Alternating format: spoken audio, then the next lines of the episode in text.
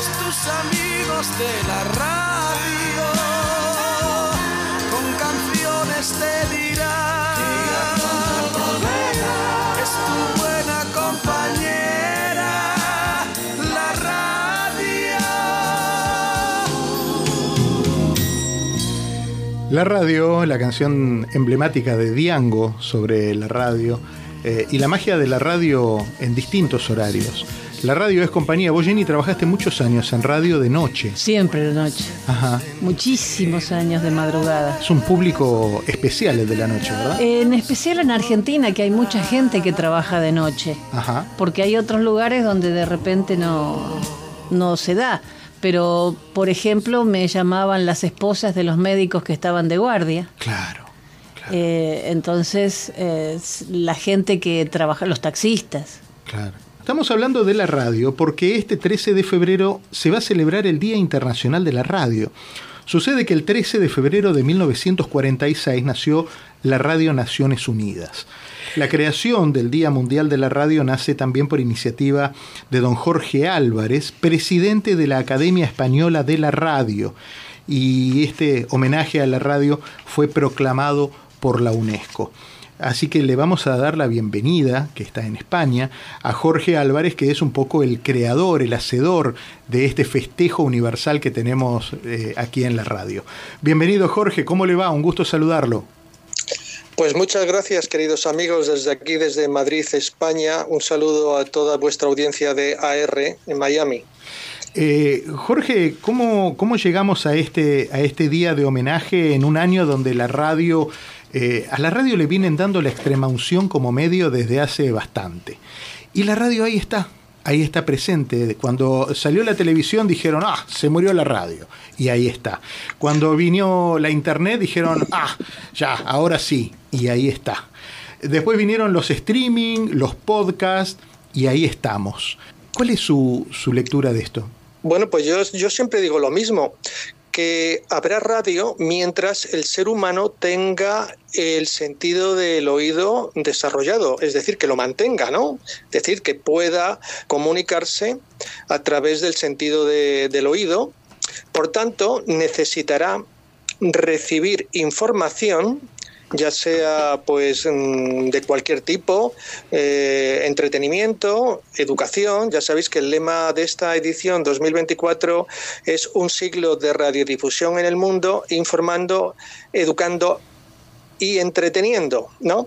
Entonces, mientras el ser humano necesite, eh, pues eso, mm, captar, recibir información eh, a través del oído, pues el medio radiofónico seguirá existiendo.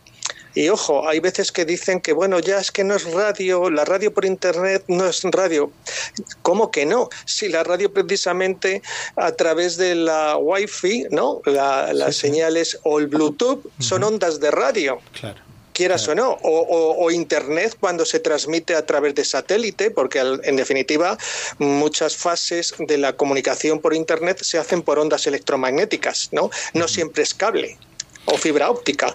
Por tanto, la radio sigue existiendo como medio de comunicación ¿eh?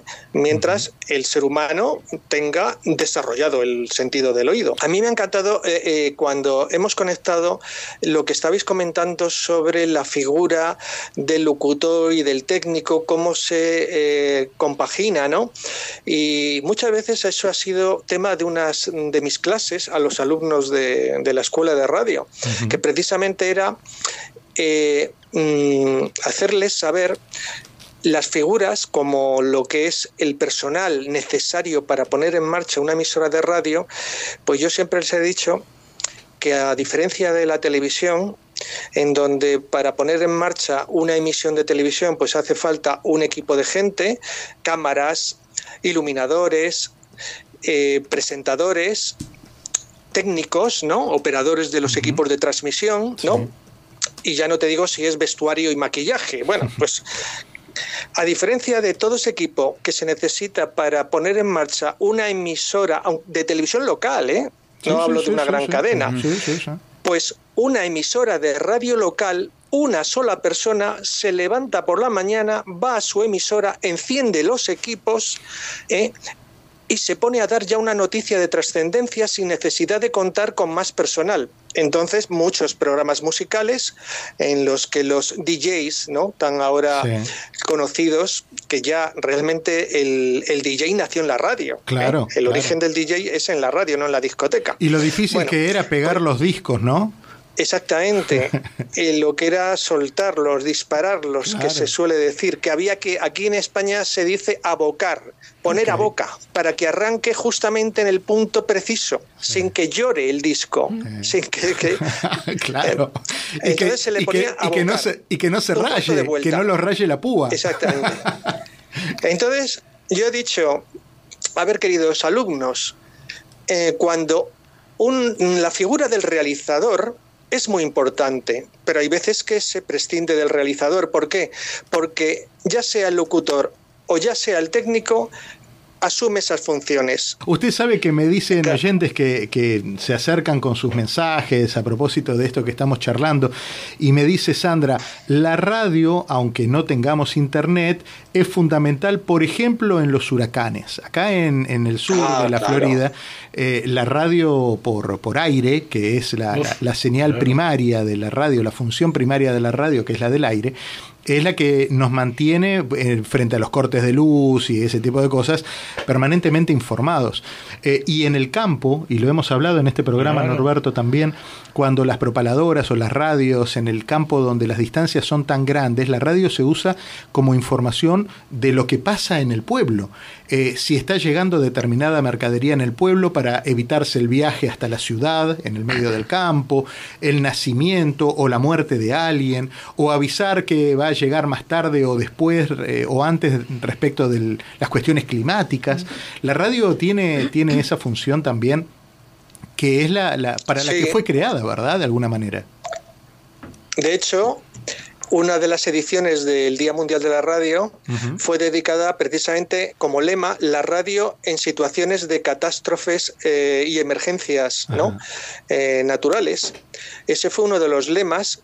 Eh, precisamente, no sé si coincidió con el terremoto de Haití, ah, claro, y, y, otras catástrofes donde las autoridades recomendaron a la población que eh, se proveyeran de alimentos, de aguas y de transistor con pilas, porque el suministro eléctrico iba a fallar, no iban a funcionar, porque tú tienes que cargar un teléfono móvil con, corriente eléctrica, lógicamente, y la televisión igual enchufada a la corriente eléctrica. Entonces, la única manera de tener a la población enterada de, la situación era mediante la radio por ondas, por contrasistor. ¿eh?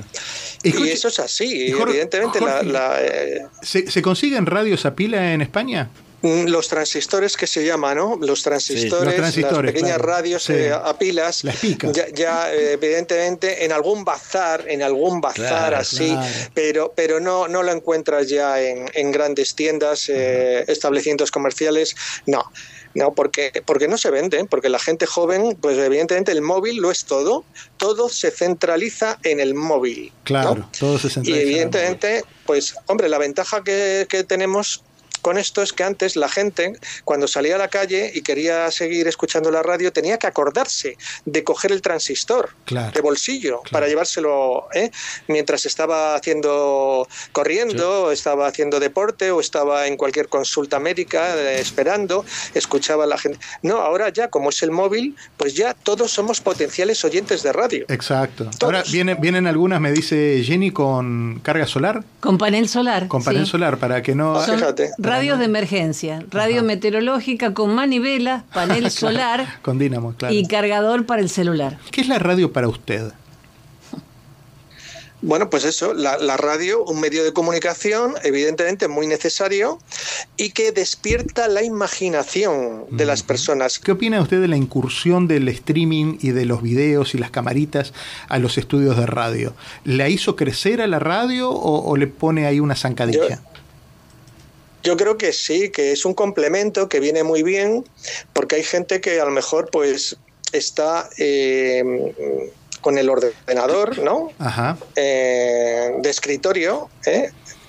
y al tiempo que está escribiendo, pues quiere mm, oír la radio y en un momento determinado quiere ver a quienes hacen la radio y entonces pues es opcional. Todo lo que sea complemento, que no obligue.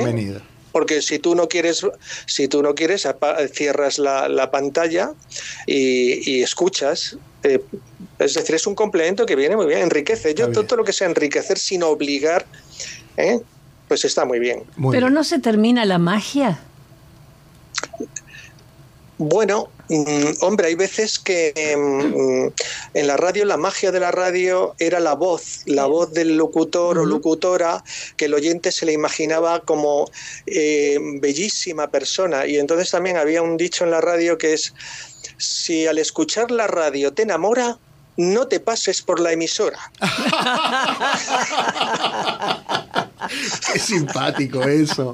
Qué bueno que está. Y tiene razón. ¿Por porque... qué? Porque. Por, no sé por qué, porque realmente, claro, en la televisión, cuando se quiere contratar a, un, buen, a un, a un buen presentador, una estrella, la fotogenia, que se dice, la fotogenia, ¿no? La, imagen bella de la persona es fundamental.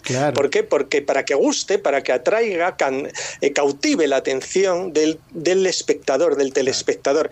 Pero en la radio no era requisito de, oye, mira, tú mientras tengas buena voz, ¿eh? que es fonogenia, la fonogenia, me da igual que seas feo, que seas tuerto. ¿eh? Hay grandes voces de la radio que. Claro, abundaba, abundaba gente no muy agraciada físicamente en la radio. Claro. O abunda. O, abunda, sí, sí, déjeme, déjeme también reconocer eso. Eh, Jorge, de verdad que le agradezco mucho la gentileza de habernos atendido, de haber hablado con el padre del Día de la Radio, es un, es un dato que no queremos dejar escapar. Le agradecemos también en nombre de todos los que hacemos radio eh, en el mundo, que alguien en algún momento haya dicho, hay días de todo ¿por qué no de la radio ah, también? Así que se lo agradecemos. Bueno, pues eso, eso costó mucho, costó mucho esfuerzo, aunque parezca que no, costó como cinco años conseguir que la UNESCO lo proclamara después de haberlo rechazado en 2010, ¿eh? lo rechazó. Y luego, y luego otra batalla más de un año para que las Naciones Unidas lo ratificaran. ¿eh? Imagínese. O sea, que para que veáis. Y ahí, estuvo, y ahí estuvo usted no claudicando y renovando esfuerzos para, para que esto sea posible. No, es, es que la batalla era que fuera el 30 de octubre, el Día Mundial de la Radio, fecha de la emisión histórica de la Guerra de los Mundos de Orson Welles. De hecho, todas las adhesiones del sector profesional de España e, internacional entre, por ejemplo, la, Korean Broadcasting System o la, eh, la voz de, Vietnam o la Radio Cubana o Radio Vaticano apoyaron el 30 de octubre. Y luego la UNESCO lo rechazó por temas políticos. Imagínese, ¿eh? siempre la política. Era una fecha americana. La política era una fecha americana y los rusos no querían una fecha americana. La política metiendo la Daros cuenta que allí votaban los embajadores eh, eh, respectivos de, los distintos países en la, votación de las asambleas. Jorge, le mando un abrazo enorme, le agradezco mucho como siempre y que sigamos festejando el Día de la Radio por muchos años más. Pues muchas gracias a vosotros y a toda la audiencia de Miami. Hasta cada momento. Jorge Álvarez, el creador del Día de la Radio, cuando faltan días apenas para llegar a esta gran fiesta de la radio que a nivel universal celebramos el 13 de febrero.